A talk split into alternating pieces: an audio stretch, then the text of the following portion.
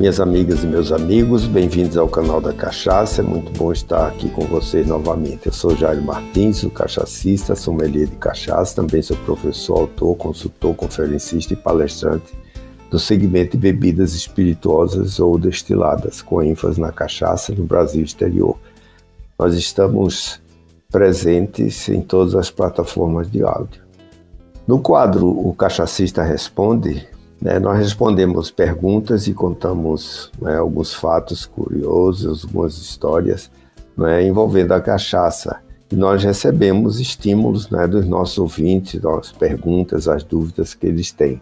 E hoje eu recebi uma pergunta bastante interessante vinda de Nestor Marino, que é um argentino que mora em Munique, na Alemanha. E eu achei muito interessante a pergunta feita pelo Nestor. Aquavit e Odevi é o mesmo que aguardente? Essa dúvida, eu posso dizer que ela é sempre, está sempre presente, ela é recorrente. E aí é, eu gostaria de esclarecer um pouco sobre essas duas expressões, aquavit, pois o Odevi, até chegar na aguardente.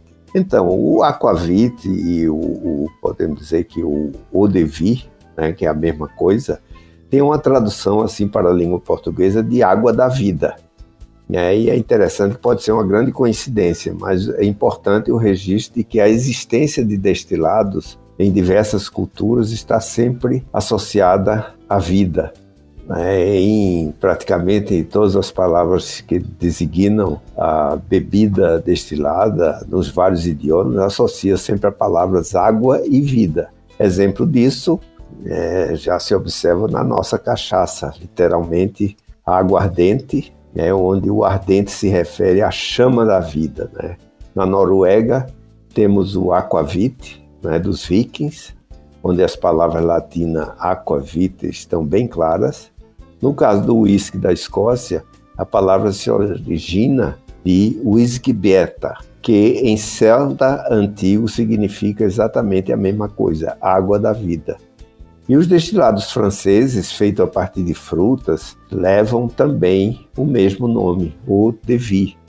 E na Rússia é interessante que a palavra vodka traduz-se por aguazinha, que tem uma conotação bastante positiva. Né?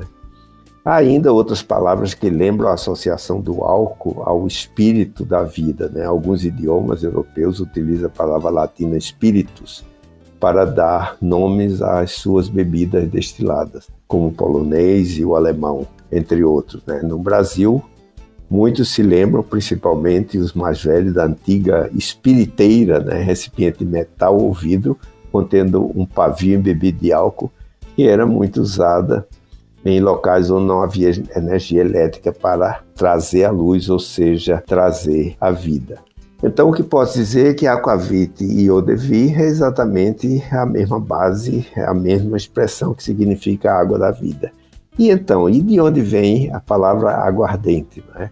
Eu vou reportar agora aos anos 23 e entre os anos 23 e, 20, e 79 depois de Cristo, né, através da obra A História Natural, que o naturalista romano Plínio o Velho né, registrou o processo de obtenção da água ardem, a água que pega fogo. É como descrito no seu trabalho de ciência, o vapor, oriundo dessa resina de cedro, acompanhado de um pedaço de lã, transformava-se em líquido que ele chamou de álcool.